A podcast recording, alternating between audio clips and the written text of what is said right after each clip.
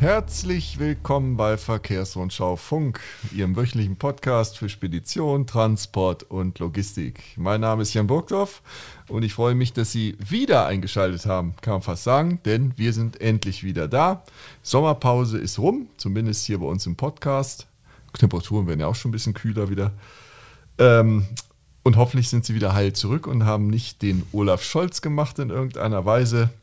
Naja, äh, mein Gegenüber hier ist auf jeden Fall völlig Augenklappen und Scheuklappen frei. Äh, der Fabian Fährmann. Ich grüße dich. Hallo, das hast du sehr schön gemacht, Jan. Wir klingen jetzt halt heute ein bisschen anders. Ja. Wir haben ein neues Intro und du warst der Erste, der es besprechen durfte. ein Trauf. Man hört sich selber, das ist ein bisschen.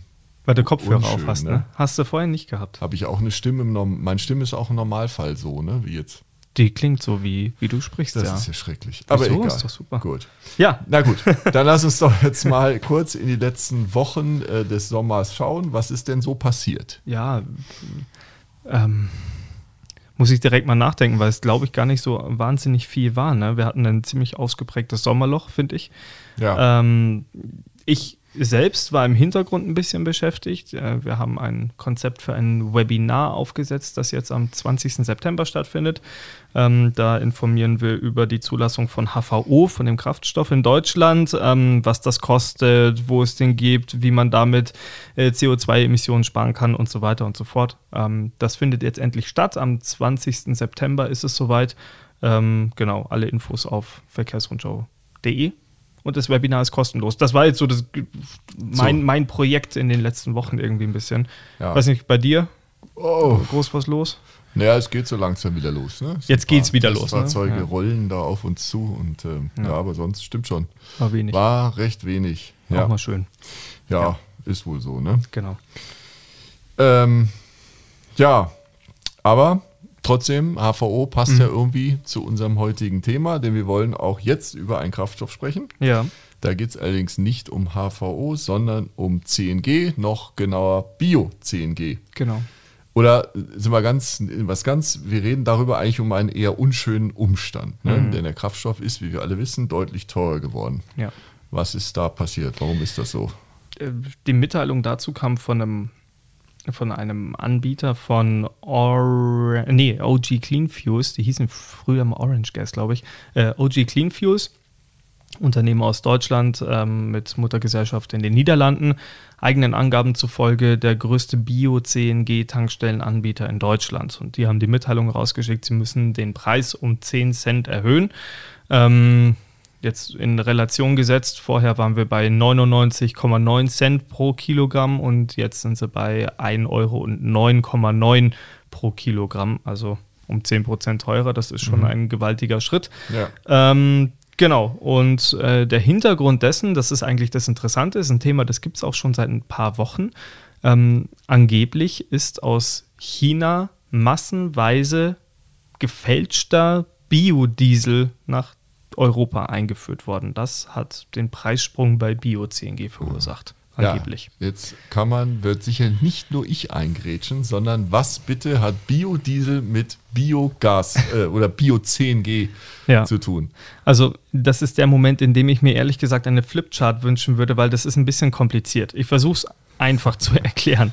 Wir haben Bio-CNG, also ähm, Bio-Erdgas für Fahrzeuge. Das setzt sich preislich aus verschiedenen Komponenten zusammen. Ne? Da hast du den Beschaffungspreis, da ist eingepreist, dass du eine Tankstelle be betreiben musst und so weiter.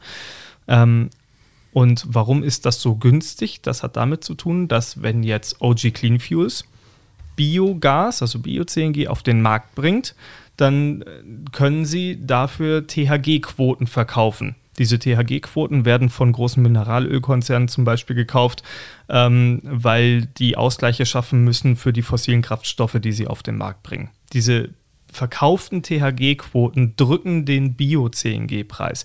Also mhm. OG Clean Fuels nimmt dieses Geld und steckt das in den eigenen Preis des Produktes wieder rein, um den möglichst gering zu halten. Mhm. So, jetzt ist da massenweise angeblicher Biodiesel aus Asien ähm, auf den europäischen Markt gekommen. Mhm. Ähm, auch für diesen Biodiesel dürfen THG-Quoten verkauft werden. Mhm. Was machen die großen Mineralölhersteller natürlich? Da kommen ganz viele Quoten. Viel Angebot auf dem Markt bedeutet immer einen geringen Preis. Das heißt, der Preis für die THG-Quoten ist so in den Keller gegangen. Und alle haben sich auf diese günstigen Quoten gestürzt, dass im Prinzip der Hebel, den OG Clean Fuse in diesem Fall für Bio-CNG hatte, dass der verpufft ist. Also das heißt, sie mussten jetzt irgendwie anders schauen, dass sie ja, den, ähm, den, den Preis einigermaßen stabil halten können und das ging nur dadurch, dass sie 10 Cent teurer geworden sind. Mhm. War das verständlich? Ja, im Großen und Ganzen. Okay. Wo ja. mir gleich, ist, äh, da ja. gleich eine nächste Frage mir auf den gewöhnt. Bitte, Ja. was ist im gefälschten Biodiesel drin? Ja, Um Gottes Willen. das will man gar nicht wissen. Aus China. Also- Ich muss dazu sagen, ich habe da mit, ähm, mit OG Clean Fuse drüber gesprochen. Dort heißt es von offizieller Seite die ganze Zeit, und das ist sehr wichtig, das sind Verdachte, die sie haben. Diesen Verdacht hat aber nicht nur OG Clean Fuse, den haben sehr viele andere auch. Ähm, es sieht so aus, Anfang des Jahres ist ähm, eine Menge angeblicher Biodiesel aus China in Europa angeboten worden. Das ist so viel, dass Experten gesagt haben, es gibt Unternehmen in Europa, die haben diese Mengen in mehreren Jahren Arbeit nicht hinbekommen, wie die, die da jetzt aus China kommen. Es ist technisch sehr hoch, äh, gro großer Aufwand, das herzustellen. Und ähm, gleichzeitig sind in China zu der Zeit, zu der der Biodiesel ausgefahren, aus, ausgefahren, aus, Ausfuhr. exportiert, Ausfuhr, Exportiert. exportiert worden ist, ähm, ist der Import von Palmöl das ist ja immens in die Höhe gegangen. Das Thema von Herrn Fährmann. Palmöl ist Genau, sehr wichtig. das ist mein Ding. Das, das haben wir in der Kantine immer. er ist kein Hanuta, kein. Äh, Nee, alles, kein wo Duplo. Kinder draufsteht, esse ich nicht, weil da Palmöl drin ist, ja. Ja. ja. Trinkt- Genau, nein, also auf jeden Kaffee. Fall. Ja, und trinkt aber, genau. Nee, aber ähm, äh, da, diese, die Kinderschokolade-Mengen Palmöl sind nichts im Vergleich zu dem, was da in China Ja, zu- das, zu der Zeit äh, importiert glaub worden ist. sofort. Ein Schelm, wer etwas Böses denkt, also der Verdacht ist ganz klar, da wurde äh, angeblicher Biodiesel auf Palmölbasis hergestellt und nach Europa eingeführt. Okay. Okay. Jetzt muss man dazu wissen, ähm, äh, Biodiesel darf im Moment in Europa noch aus Palmöl hergestellt werden. Allerdings dürfen dafür keine THG-Quoten verkauft werden. Ah, ja. Genau. Okay. Äh, bis 2030 soll aber der Biodiesel ähm, in Europa ähm, gänzlich ohne Palmöl sein. Das ist dann verboten. okay. Genau. Gut, aber jetzt haben wir ja so eine Lücke, Ja. wenn ich es richtig verstanden habe, die da aufgebrochen ist. Ja. Ähm, warum kann man die denn nicht einfach schließen? Ich meine, sind ja viele Player am Markt. Ja, wir reden halt, und das ist der Punkt, nur von Verdachtsmomenten. Ne? Ah. Also es gibt kein offizielle, es gibt Initiativen über Verbände, die an die Politik herangetreten sind. Man möge das doch bitte aufklären und diesen Verdacht prüfen. Allerdings lässt China meinen Quellen, mit denen ich gesprochen habe, zufolge zumindest, äh, keine Kontrollen zu. Also man kann da nicht einfach äh, nach Peking fliegen und sagen, zeigt euch mal, zeigt uns mal die Anlage. Ist das jetzt wirklich Biodiesel oder ist das Palmöl? So weit kommst du da anscheinend gar nicht. Und ähm, Deswegen lässt sich das auch nicht genau nachweisen, ob das jetzt wirklich Biodiesel auf Palmölbasis war. Aber der Verdacht ist natürlich sehr groß und deshalb lässt sich diese Lücke nicht schließen. Und äh, die Leute, mit denen ich gesprochen habe, die haben auch gesagt, es äh, wird tatsächlich auch nach wie vor noch weiter anscheinend Biodiesel aus China so importiert hier bei uns. Okay. Genau. Das bedeutet also, wir schließen die Lücke nicht äh, vorerst ähm, und deswegen unsere Hörer müssen jetzt damit rechnen, dass Bio-CNG dauerhaft teurer bleibt. Jein, jein. Also ähm, bei OG Clean Fuels haben sie mir gesagt, es sind mehrere Gründe, warum dieser Preis zustande kommt.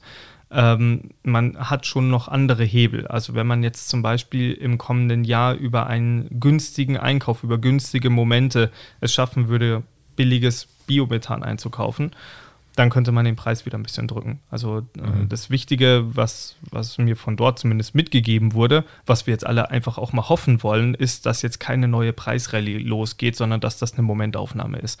Ähm, wir alle haben das mit dem Russlandkrieg mitbekommen ähm, oder dem russischen Krieg in der Ukraine, ähm, wie Gaspreise explodieren können. Und ich glaube, da ist man sehr sensibel geworden auf diesem Markt und deswegen haben die gleich gesagt, äh, das ist keine neue Rallye.